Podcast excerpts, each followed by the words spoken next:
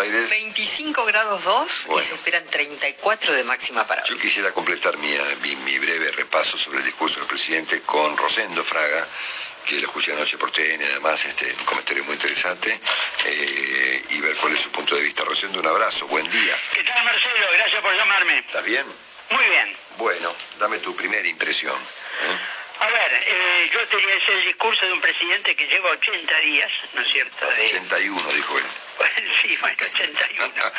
Eh, por el 31 de... Pero no sé, porque 31 de diciembre, 29 de febrero. Cumplía el día 81. Claro. Bueno, a ver, mm, viste, me parece que es un discurso, ante todo el lenguaje, aunque no sea lo central, viste, el lenguaje es muy importante en la política, ¿no es cierto? Yo puedo decirle a alguien discrepo con ese punto de vista, puedo decirle usted está totalmente equivocado, está mal informado, sí, tuvo un lenguaje moderado. Moderado. Este me parece, y yo lo rescato porque todo esto en gran medida de, la grieta tiene bastante que ver con el uso del lenguaje, del lenguaje político. Segundo, eh, me parece que fue más el lenguaje de un político que un estadista. Es decir, de un político mirando la coyuntura, de un político opinando sobre los problemas del presente, tratando de resolverlo por uno, viste, por uno u otro camino. Creo que algunos lo llaman un discurso albertista, sí, subrayaría que la plaza era kirchnerista. No sé si me decís. Sí. Los carteles que estaban enfrente del Congreso eran carteles que políticamente significaban kirchnerismo. Su lenguaje me parece que era, ¿no es cierto?, si vos querés, o podemos decir, eh, albertista. Creo que ahí eh, se ha abierto un frente con la justicia. Eh, empieza por un tema formal, ¿viste? Cuando Alberto lee el agradecimiento a todas las autoridades que presenta, que fue bastante largo, omitió los miembros de la Corte. Y eso ya, vuelvo al punto, ¿no es cierto?, de lo institucional, te marca una actitud en un conjunto de iniciativas que en general, yo diría, abre un frente, por lo menos con gran parte de la justicia. Eh, ¿Qué es lo que faltó? Me parece que faltó algún mensaje más claro en la corrupción y algún mensaje más claro en lo que hace a libertad, a libertad de expresión. Me parece que todo tema lo eludió. ¿Y la parte económica qué te pareció? Yo diría que la parte económica, bueno, hay una, una crítica a la gestión de, de anterior sobre el sobreendeudamiento, en es un problema histórico, no solamente, y creo que en este punto el presidente tiene razón, el sobreendeudamiento que empieza en 1824 con el crédito de Rivadavia, el empréstito con la Baring Brothers, bueno, hay una constante y esa constante siempre ha terminado en crisis. Ahora, hacia adelante, acá hay que ver la renegociación de deuda, lo positivo, va, en mi opinión, ¿no? Él nunca dijo no vamos a acabar a pagar, si no acuerdan con nosotros no vamos, eh, ¿no cierto? No vamos a pagar. Pero es un tema abierto. Yo entiendo que con la negociación todavía no iniciada no puede mostrar este, no puede mostrar las cartas. Quizás ahí también, viste, o faltó algún mensaje vinculado al tema austeridad fiscal, ¿no es cierto? Que, que es otro tema necesario. Bueno, con independencia de la moderación, que por supuesto yo también la subrayo, en ese aspecto había como una especie de, de- de dejo eh, morenista, ¿no? ¿Viste? Los- las góndolas. eh, los- Bueno, los eh, una, economía más regulada, llamémoslo, Ah. llamémoslo así. Ahora, todo esto también, yo diría que no deja de tener los condicionamientos de una coalición oficialista amplia, ¿no es cierto? Con una vicepresidente que para mí fue más expresada en la plaza, ¿no es cierto?, con el discurso. Y entonces, más allá, también quizás, vos sabés que para la, la gente el principal problema es la inflación o la deuda. La deuda es el principal problema para quienes este, analizamos, opinamos, quienes están en el campo económico. Ahora, para el grueso de la población el gran problema es la inflación. Y acá sí, yo te diría que los dos temas donde me parece del presente él se explayó fue este que decimos, el tema de la inflación, que apunta a resolverla, ¿no es cierto?, ¿viste? más vía regulación que vía, que vía de control de la emisión, y el otro, donde puede mostrar un resultado que es casi un millón de tarjetas, de tarjetas alimentarias. Pero yo coincido con lo que vos, que hay dejo de kirchnerismo, pero creo que esto políticamente es la consecuencia de la complejidad de la coalición gobernante. Eh, Rosendo, si, si uno puede eh, presagiar un conflicto con la justicia, también lo puede presagiar con la iglesia. Ahora, yo te diría que acá hay tres, justicia, iglesia y campo. Justicia, iglesia y campo. Yo te diría que no va a ser fácil, él elogió al Papa, tiene proyectos, a, ver, que atenúan efectos del aborto, pero ya este domingo, el 8 de marzo, tenemos una, ¿no es cierto? Una, misa convocada en Luján por el episcopado para defender su posición en el tema, en el tema del aborto. Él quiere atenuar, veremos si lo logra, y nos falta el campo al cual tuvo pocas alusiones, pero que ya en el norte del país hoy están con una con una protesta, ¿no es cierto?, planteada. Y bueno, este, eh, donde mm, hay que ver, ¿no es cierto?, cómo, cómo se desarrolla. Recordemos que Alberto Fernández deja la jefatura de gabinete en el contexto del conflicto con el campo y posiblemente porque no tenía la misma posición, ¿no es cierto?, que la presidencia en este, en este tema. Yo me parece que los conflictos que están abiertos son de... Y te diría que además me parece que el discurso, para los que tienen que ser los motores del, desarrollo económico, que son el campo, la energía, la minería, la tecnología, me parece que no fue algo que genere entusiasmo. Ok. Bueno, cuéntame una cosa adicional que nada que ver con esto. ¿Por qué dijiste anoche que el tema coronavirus eh, venía fuerte? Bueno, vos viste que acá ya tenés este, las medidas China Italia, esto que viene avanzando. Ahora, ¿qué es lo que te quiero decir acá? La caída de los mercados la semana pasada, no es que los mercados siempre acierten, pero los mercados suelen mirar hacia adelante. Se anticipa que lo que esperan es un costo económico importante de esta globalización del, coronavirus. Esto va a favorecer el acuerdo con la deuda, lo va a complicar. Y mira, no lo va a ser fácil, porque en momentos de incertidumbre el dinero empieza a refugiarse en el oro, empieza a refugiarse en los bonos del Tesoro de Estados Unidos, y entonces me parece que esto eh, vos fíjate, para todo este tema central que la renegociación de la deuda, me parece que es más algo que complica a que ayuda. Bueno, así estábamos escuchando a Rosendo Fraga. Rosendo Fraga que sin duda siempre es un referente de lo que pasa y más eh, haciendo una evaluación del discurso del presidente del día de ayer, eh, domingo primero de marzo. Bienvenidos a todos a este podcast de hoy, eh, lunes 2 de marzo, donde, bueno, vamos a eh, evaluar un poco qué fue lo que dijo el presidente, vamos a estar viendo eh, cómo se está viendo un poquito todo esto, ¿no? la parte del discurso económico del presidente estuvo basado en gran medida en el tema de la deuda externa, que es uno de los temas que obviamente predomina, y la misma fue presentada como el cáncer de la economía argentina tomada irresponsablemente por el gobierno anterior y en otros gobiernos también. Eh, Kachanowski hace un muy interesante, una muy interesante visión, como siempre, Roberto, eh, en el día de hoy en Infobae, y menciona que la realidad es que el kirchnerismo recibió un gasto público consolidado, nación, más provincias, más municipales, del 30% del PBI, dejó un gasto público del 46%. O sea, la realidad del déficit fiscal consolidado que dejó el kirchnerismo fue de 7 puntos del PBI, luego de haber recibido un superávit de un punto y medio del PBI. Es decir, que hubo un deterioro fiscal de 8.8 puntos del PBI, producto del aumento del gasto público. Y frente a esta situación heredada por Macri, había dos opciones. Primero era anunciar una política que generara un shock de confianza, estableciendo una progresiva reducción de gasto público, reforma del sistema tributario, de la legislación laboral e incorporar la economía al mundo. Y la segunda, la otra, era el gradualismo mágico que adoptó Cambiemos, creyendo que por arte de magia la economía iba a crecer, la recaudación impositiva iba a aumentar y el déficit fiscal desaparecería sin hacer ningún esfuerzo. Bueno, de esta forma, con el gasto congelado y la economía creciendo, no sabemos muy bien por qué, pero el gasto público sobre el PBI iba a bajar y todos íbamos a ser muy felices. Bueno, Macri compró el gradualismo que le vendieron los economistas progresistas y eso requería tomar deuda pública, emitir moneda, financiar con impuesto inflacionario el déficit fiscal, hasta que se lograra el equilibrio o aumentar la carga tributaria.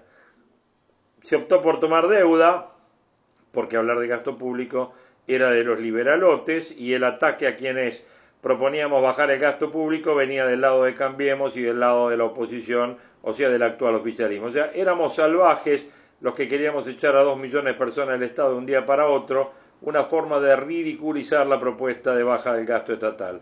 De manera que la deuda que tanto le preocupa al presidente, fruto de la herencia recibida del gobierno anterior y de la mala praxis de Cambiemos para enfrentar el problema fiscal. Y Argentina cae sistemáticamente en problema de default, no porque tenga una mente perversa que quiere inventar el endeudamiento, sino finalmente la deuda pública que pueda colocar el gobierno en el mercado financiero internacional son monedas despreciables del volumen de negocios que manejan los fondos de inversión en el mundo.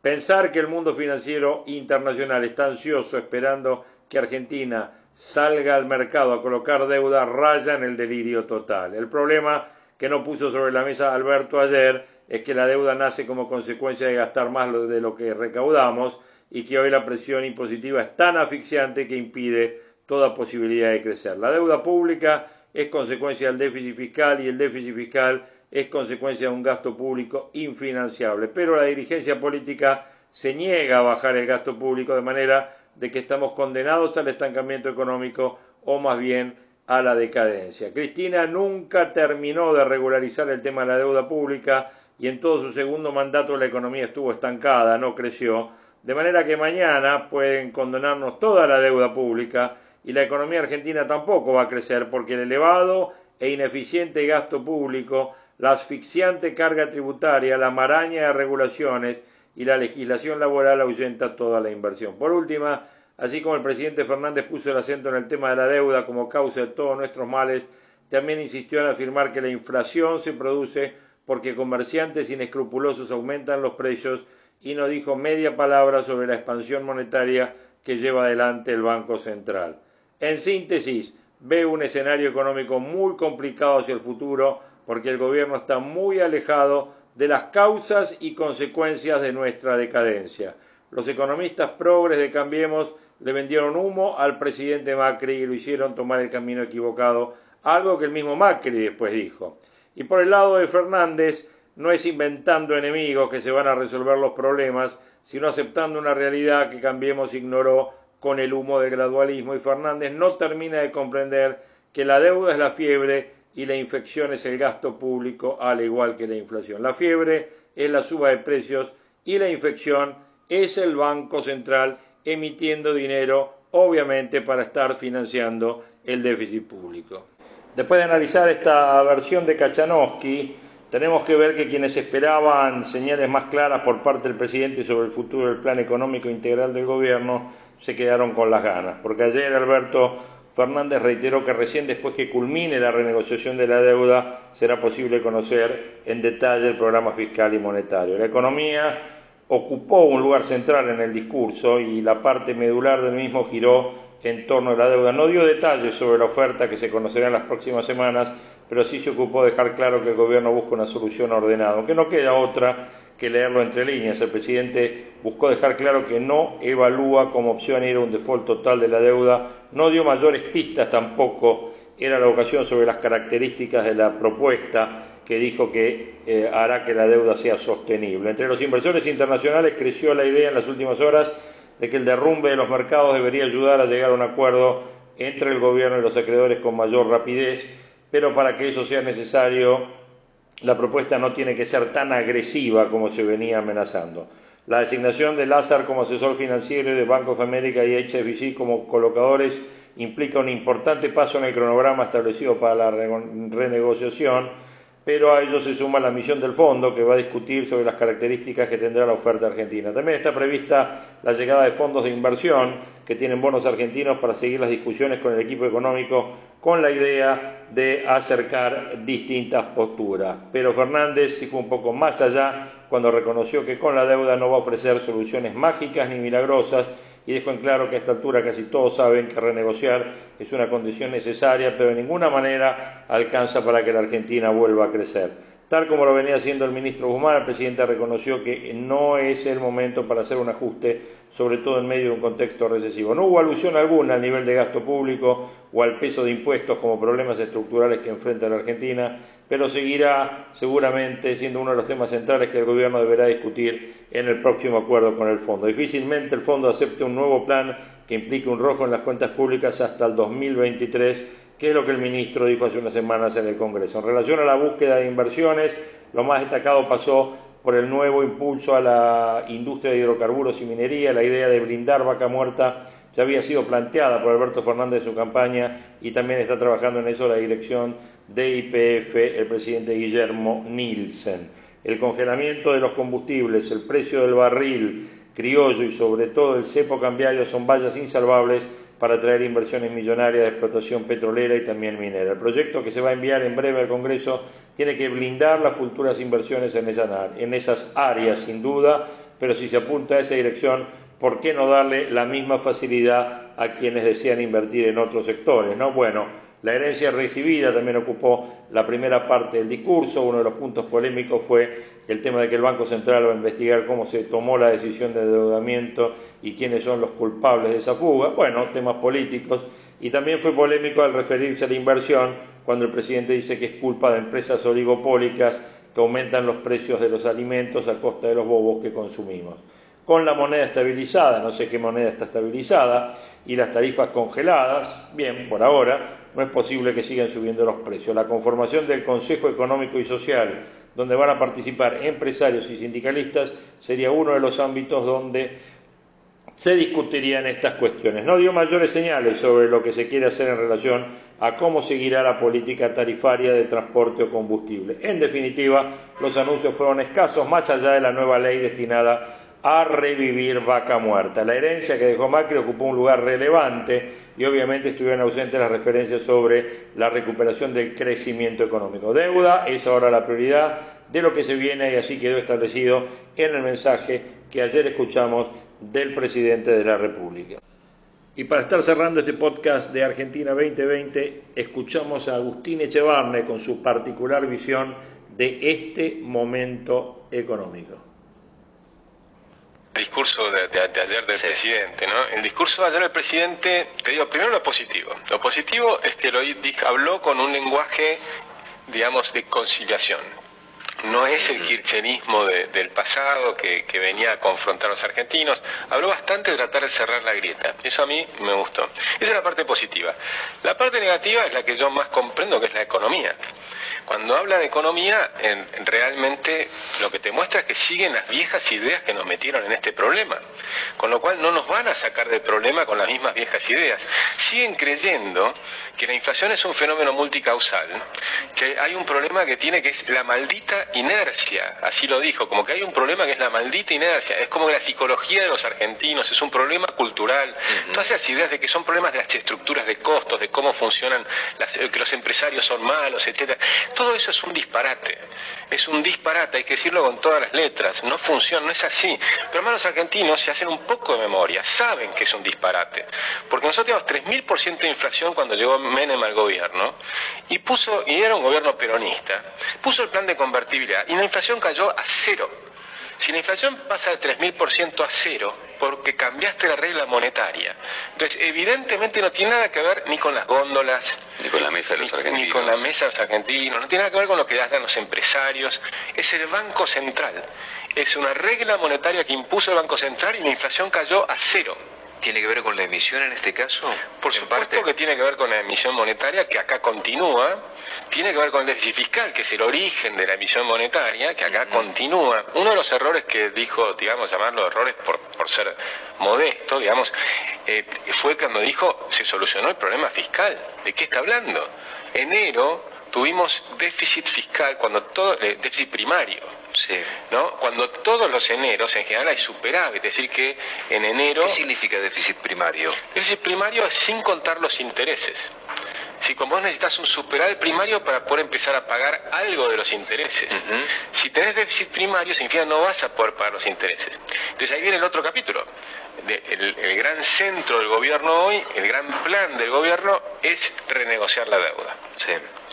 Ahora, renegociar la deuda, la pregunta es cómo te vas a sentar a renegociar con los acreedores si tenés déficit primario. Porque con déficit primario, ¿qué le vas a ofrecer? Le vas a ofrecer una quita. Ah, magnífico. Yo te presté 100, pero te voy a devolver 70, por ejemplo, ¿no? O 70 o 60. Entonces, vos me tenés que aceptar. Ahora, eso sí, los intereses tampoco te los puedo pagar, porque tengo déficit primario. Así que primero tengo que crecer la economía. Entonces no te puedo pagar. Así que dame dos o tres años que no te voy a pagar nada. Ahora, después te voy a empezar a pagar un poco. ¿Vos me vas a aceptar? Y yo te voy a mirar con mucha desconfianza.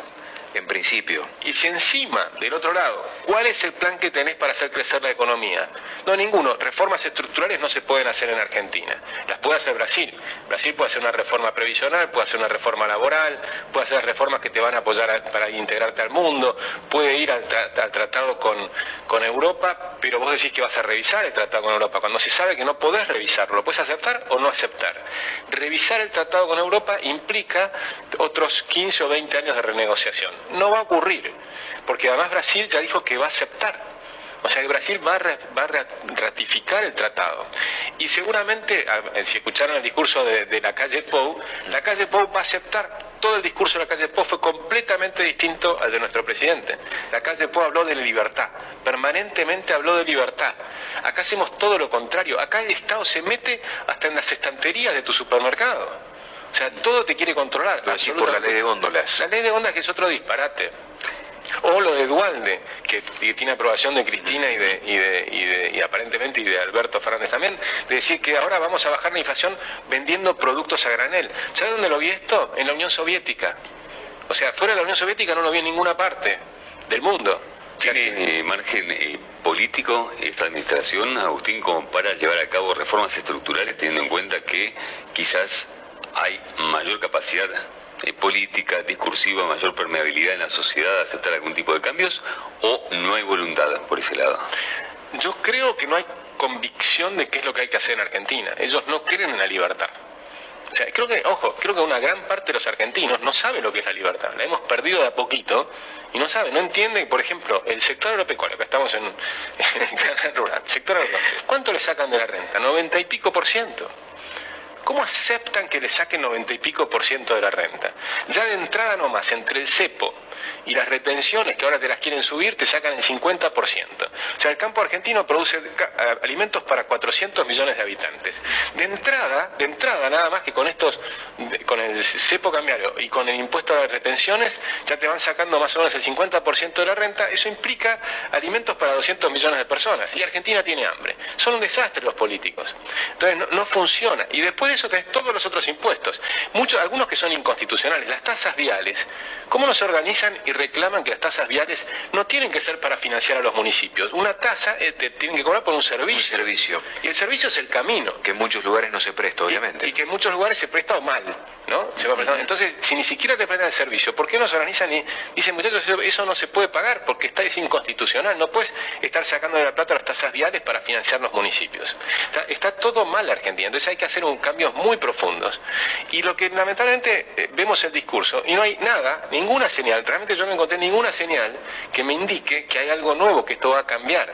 Con lo cual es, eh, es difícil. Lo que preocupa es que, vos decís, en enero habitualmente hay superávit de, en, en cuanto a las cuentas, ¿no? Este, vos dijiste, tuvimos déficit primario de 16 mil millones, con lo cual ni siquiera alcanza para pagar intereses. ¿Cuál es la perspectiva desde el punto de vista de la recaudación y de las cuentas públicas pensando en la posibilidad de, por lo menos, equilibrar el barco, ¿no? Ponerlo a flote. Bueno, lo que ellos están diciendo es seguimos aumentando impuestos. Entonces vamos a poner más impuestos al campo, va- siguen pensando en aumentar los impuestos. Luego Pero con otras- eso alcanza. no solo no alcanza, sino que agrava el problema. Porque el tema es, nosotros tenemos 167 impuestos. No, a- ayer estaba leyendo, hay un nuevo impuesto que yo no conocía, que es el impuesto al extranjero cuando llega a la ciudad de Buenos Aires. Y, y- y porque, y lo cobra la ciudad de Buenos Aires, ¿no? Es decir, ca- cada extranjero... que- Creatividad Sí, impositiva. sí, porque No, además la ciudad, de Buenos, impresionante. la ciudad de Buenos Aires también está pensando en aumentar ingresos brutos, por ejemplo. Y también quieren aumentar el ingreso bruto. O sea, están pensando, y digo esto porque no es el- solamente el peronismo. Cambiemos también aumentó impuestos. Entonces hay un problema acá, necesitamos pensar diferente. No puede ser que sigamos teniendo una enorme cantidad de gente que le pagamos por no trabajar. Eso no funciona en ninguna parte del mundo. No puede estar 9 millones de personas que están recibiendo un cheque del Estado. Y el gasto en sí de la política, ¿no? Y el gasto de la política, es este- eh, absolutamente. Hay, realmente eh, hay una enorme cantidad de cosas. Ahora te digo lo positivo de todo esto. Yo creo que estamos frente a un fin de ciclo, pero un fin de ciclo de 100 años. Argentina tuvo 100 años de crecimiento espectacular. Llegamos a estar número uno del mundo. Son unos 100 años, desde 1910 hasta, el, eh, perdón, de 1810 a 1910, Argentina es el país que más rápido creció del mundo. desde 1910 hasta el 2020 es el que menos rápido creció del mundo. Y esto no lo digo yo, eh, son los datos de, de, Hans Rosling, de un sueco que se dedica a mirar los números de todos los países del mundo. Con lo cual, pero además es más grave. Ahora el PIB per cápita de Argentina cae desde 2009. O sea, llevamos más de una década de caída del PIB per cápita. Entonces estamos al final. Acá vamos a pasarla mal porque creo que va a haber, hay que decir las cosas como son. ¿Nos permitís hacer una pausa y nos contás lo positivo? Dale. Lo que se vendría después de este fin de ciclo, a partir de cuándo y qué condiciones tendría la Argentina después de este fin de ciclo que supone un nuevo ciclo, ¿no? Estamos entretenidos conversando con Agustín Echevarne, economista, en esta mañana de Mercado Edición. Agustín. Sería ya ahora que cambies el título, ¿no? De la fundación, me parece, ¿no? ¿Por qué? Eh, de Libertad y Progreso, ¿no? Bueno, va a ser, va a ser, va a ser Libertad y Progreso. Me parece más fácil eso que, el resto, Agustín. Vos ves un, un fin de ciclo, digo, para que se dé un fin de ciclo, generalmente ocurre una crisis. Sí, lamentablemente yo creo que es probable que vayamos a una nueva crisis, ¿no? Y, que puede ser muy dura, porque pensemos que cuando vino el 2001, la pobreza era el 22%. Vino la crisis y la llevamos al 54%. Y vino después de cuatro años de recesión. Acá lleva, este va a ser el quinto año de recesión, salvo el 2017 que tuvimos, que fue positivo. Pero si miramos, el 2016 fue, de recesión, el 2018, 2019 y ahora el 2020. O sea, tenemos casi cinco años de caída fuerte y si miramos el 2009, en realidad es una depresión lo que tiene Argentina de hoy. Sobre eso viene, si pasa lo que yo creo que con lo que están diciendo hasta acá. Ojalá cambien y hagan otras cosas. Pero por acá yo lo que veo es una especie de economía que puede llegar a tener una especie de vuelo de gallina. Si tiene algún tipo de recuperación, supongamos lo mejor que nos puede pasar, que logra la, reestructuración de deuda, si logra la reestructuración de deuda va a haber un alivio, pues no vas a estar pagando intereses y demás, te va a estar, eh, probablemente vas a tener algunos dólares más para volcar a la economía y de pronto logran algún tipo de reactivación va a ser un vuelo de gallina y se va a volver a caer. Porque la cantidad de impuestos mata a la economía. No hay forma de crecer con estos impuestos, no hay forma de crecer con una economía cerrada como la que tenemos, sin hacer reformas estructurales y con 69.000 regulaciones que te están teniendo atado por todos lados y te ponen nuevas, como la ley de góndola. Son más regulaciones que tienen que estar con el centímetro y tratando de ver qué es lo que te dice la ley. Y además no funciona. Ya me dijeron algunos supermercadistas, va a tener un problema porque las pequeñas, los pequeños productores, muchas veces no te pueden dar la cantidad de eh, producto que necesitas. No tenés la oferta para cumplir con la ley. Tendrían que invertir mucho para hacerlo. Y la pregunta, ¿van a invertir con estas condiciones? Muy difícil, porque encima tenés precios congelados, o precios eh, cuidados, digamos, y demás.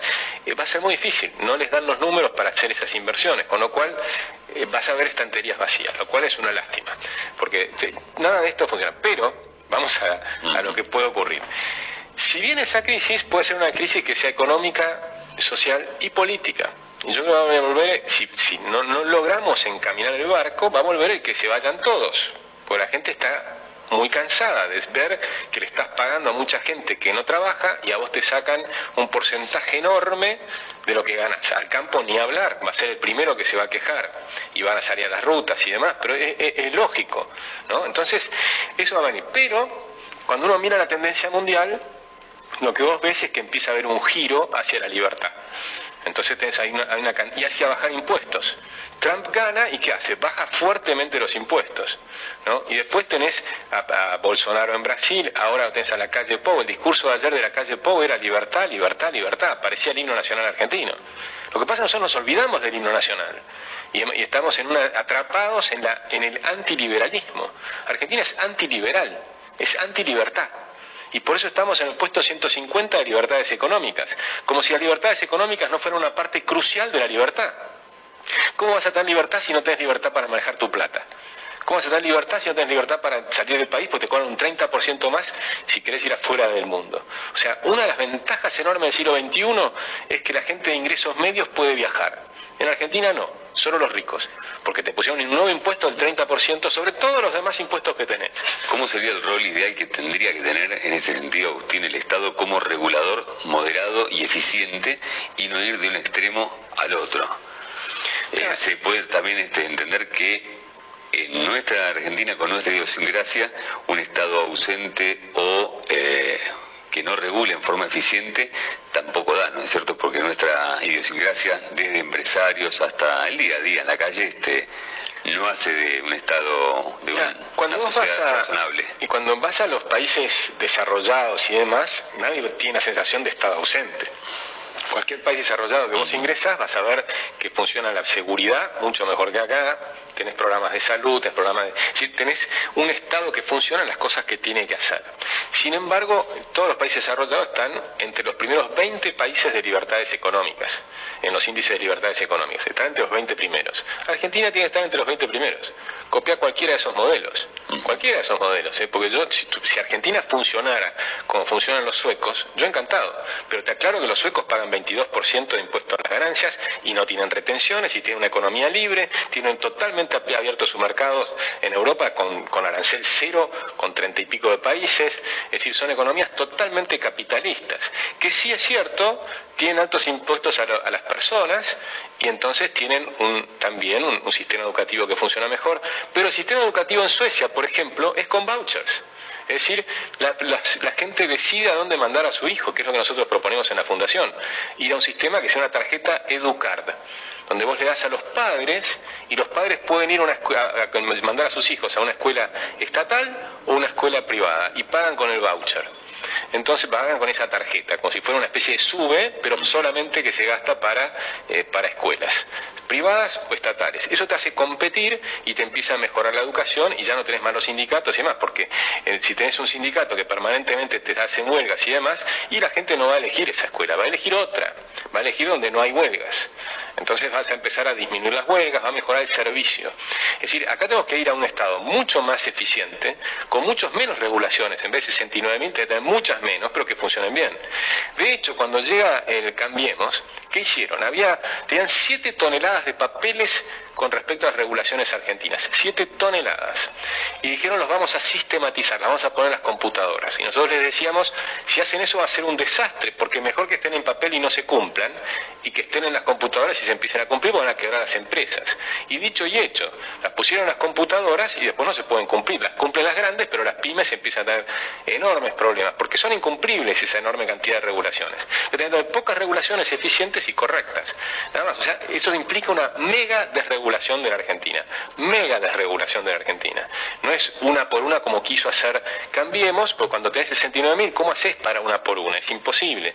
Tardás, pasaron los cuatro años y ni siquiera hiciste un pedacito chiquitito. ¿Tenés datos de la capacidad ociosa que hoy tiene la industria argentina? Sí, cerca del 40% pero además una industria que se empieza a hacer cada vez más vieja, porque cuando vos no tenés inversión, acá hay que recordar otro tema adicional, que es la aceleración de la tecnología. Como la aceleración es cada vez más rápida la tecnología, cada año que no invertís te quedas más lejos del mundo. Arcaico va quedando. Te va quedando arcaico, entonces tenés una... Tenés una Dejas de ser competitivo con el resto del mundo. Claro, tenés una capacidad ociosa entre comillas, pero de una industria vieja. Hacerla competir con el mundo y no sirve todo eso. Tenés que invertir de nuevo, tenés que volver a crear la industria. Argentina tiene una industria pujante hasta el peronismo. Eso es lo que la gente sabe, porque te enseñan mal en el colegio y en la universidad. Es impresionante. Cuando, cuando en el año 46, antes de que asuma Perón, Argentina, la industria argentina exportaba el 20% de lo que producía. En 1914, antes de la guerra, el 71% de todos los productos nacionales eran que de producción de, de manufacturas, perdón, que se consumían en Argentina, eran producción nacional. No era solo un modelo agroexportador como te enseñan, mentira. Acá había un modelo donde la industria crecía más rápido que el agro con la libertad la industria crecía más rápido que el agro. Acá te dicen que la industria la hizo, pero no es cierto, es falso. Agustín, ¿qué va a pasar con la evolución de la inflación, por un lado, y al mismo tiempo con el tipo de cambio? Todavía sigue encorsetado. Mujer, yo soy mago. No, bueno, pero soy economista, no mago. Pero en tu bola de cristal quizás se pueda ver este, teniendo en cuenta la protección de estas variables como están hoy, ¿no? Lo que yo te puedo decir es que no he visto ninguna señal de que van a controlar la inflación de verdad. Lo que están haciendo es la típica, que es bajar la inflación hoy de manera eh, arcaica, ¿no? de, esas maneras, por ejemplo, hay un libro que habla de 4.000 años de controles de precios, que no funcionó nunca en ninguna parte del mundo. Y acá lo vamos a volver a implementar, ¿no? tipos de control de precios, tratar de no subir los salarios, ir por ese lado, ir por las leyes de góndolas, ir por, por, por ese tipo de controles por todos lados, tratar de... Dicen, van a analizar de nuevo las estructuras de costo de cada empresa, lo que hacía es un disparate La Secretaría de Comercio Interior de, afortunadamente. sí, de esa manera no, no frenas la inflación. Lo que puede pasar es que la vaya bajando durante un tiempito y después te estalle. Por el otro lado están bajando las tasas de interés, ¿no? pero lo que pasa es que bajan las tasas de interés, pero de manera falsa están controlando con el cepo cambiario, se te empieza a retrasar el tipo de cambio, todo lo que hemos vivido. O sea, ya el primer Perón, el primer Perón hizo un flor de retraso cambiario y mató la industria exportadora argentina mató la industria, Perón mató la industria, cayó 47% las exportaciones de la industria argentina en la época del primer Perón. Si estamos repitiendo ideas viejísimas, pero que nada más no han funcionado, no es un problema que sean viejas, el problema es que no funcionan, porque hay ideas que son viejas y funcionan, está perfecto. En realidad no, no es un problema de que sean viejas o nuevas, pero sabemos que no funcionan, las aplicaron muchas veces y no funcionó nunca. Este va a ser el quinto programa donde vamos a tener un consejo, ¿no? Que se van a reunir para económico y eh, social, económico y social para ver todas las variedades, para que ese grupo de gente que está en, en esa mesa, ¿sabes quién no va a estar? Cuando vos te juntás con ese consejo siempre tenés los sindicatos, los empresarios, los políticos, no todos los que están allí.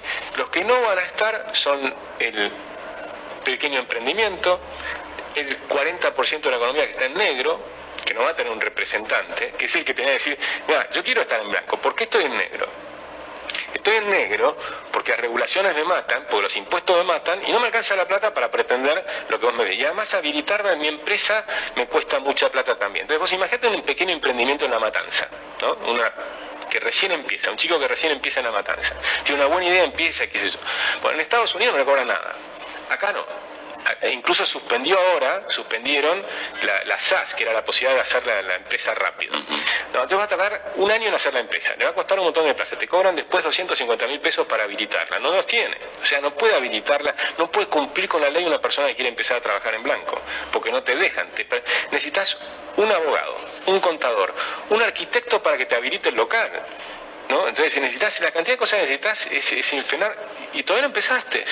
Deja que empiecen como hacían antes, comprabas una estampilla en el correo, la pegabas y tenías tu empresa. Al tiempo, si tenías un cierto volumen de movimiento, caía un inspector y te decía, mire, su empresa debería estar mejorando esto, esto y esto, te daba un programa donde vos podías ir poniéndote en orden mientras seguías produciendo. Acá llegan y te cierran el boliche y te dicen paga o, este, o te cierro. Eh, realmente hemos perdido el sentido común y hemos perdido la noción de qué es la libertad. Hemos perdido el sentido común, es una de las eh, definiciones más tajantes de Agustín Echevarne y sus propuestas realmente muy interesantes evaluando dónde estamos y hacia dónde vamos. Nosotros llegamos hasta acá en este episodio de Proyecciones 2020 que seguro vamos a estar retomando en eh, algunos días, mañana, pasado, seguramente ya estamos con algún otro porque la realidad nos impone el ir volcando distintas opiniones, las nuestras, las de otros, para ir pensando esta Argentina que se viene. Eh, desde ya les agradezco la participación, eh, los saludos de siempre, eh, los agradecimientos de siempre y les mando un abrazo grande a todos. Gracias.